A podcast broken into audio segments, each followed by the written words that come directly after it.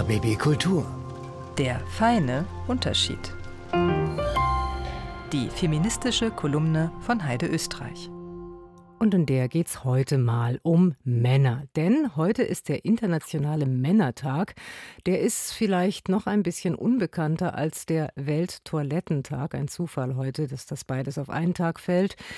Und das ist genau das Problem. Das findet zumindest Heide Österreich und hat über den unsichtbaren Mann nachgedacht.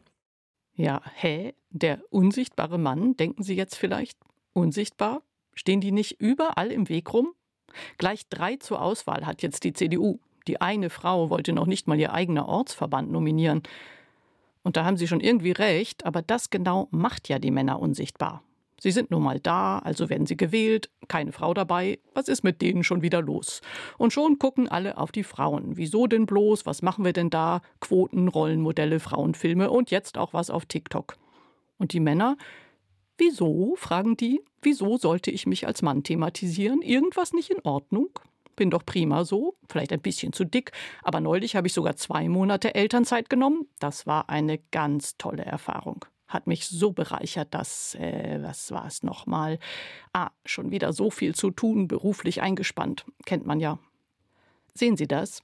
Die Männer sind kein Thema. Also manchmal schon. Sie müssen ein bisschen aufpassen, dass sie nicht in die ignoranten Kategorie alte weiße Männer geraten. Aber das kriegen die meisten hin. Die meisten werden ja auch nicht Nazi oder Totschläger. Sie bleiben einfach als ganz normale Männer schön unter dem Radar. Dabei ist ihre Normalität ein Problem. Die zwei Monate Elternzeit sind ein Problem. Dass sie sich den Hintern abarbeiten, ist ein Problem. Das bedeutet nämlich, dass Unternehmen immer weiter lieber Männer befördern werden, wenn sie die Wahl haben. Diese Typen verhindern in Wahrheit, dass Frauen Karriere machen. Ihr ganz normales Verhalten behindert Frauen zu Hause und im Job zugleich. Ging nicht anders, sagen sie dann, haben wir uns so aufgeteilt, wollte sie auch. Ja, ja. Aber hast du denn deine Frau ermutigt, es anders zu machen? Gegen den Mainstream, gegen ein historisch festgewachsenes Mutterbild in unser aller Gehirne und gegen die Schwiegermutter. Hm? Hast du gesagt, nee, meine Liebe, ich bleib zu Hause und danach gehe ich auf 80 Prozent? Ich wette nicht. Die meisten Männer bleiben in solchen Fragen schön in der Deckung, unsichtbar weil sie genau wissen, wenn sie nichts oder nur das Nötigste machen, arbeitet das System für sie.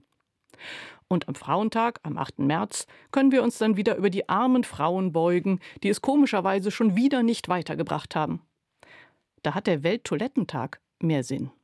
Das meint Heide Österreich. Ihre feministische Kolumne hören Sie immer an dieser Stelle freitags kurz nach sieben hier auf RBB Kultur.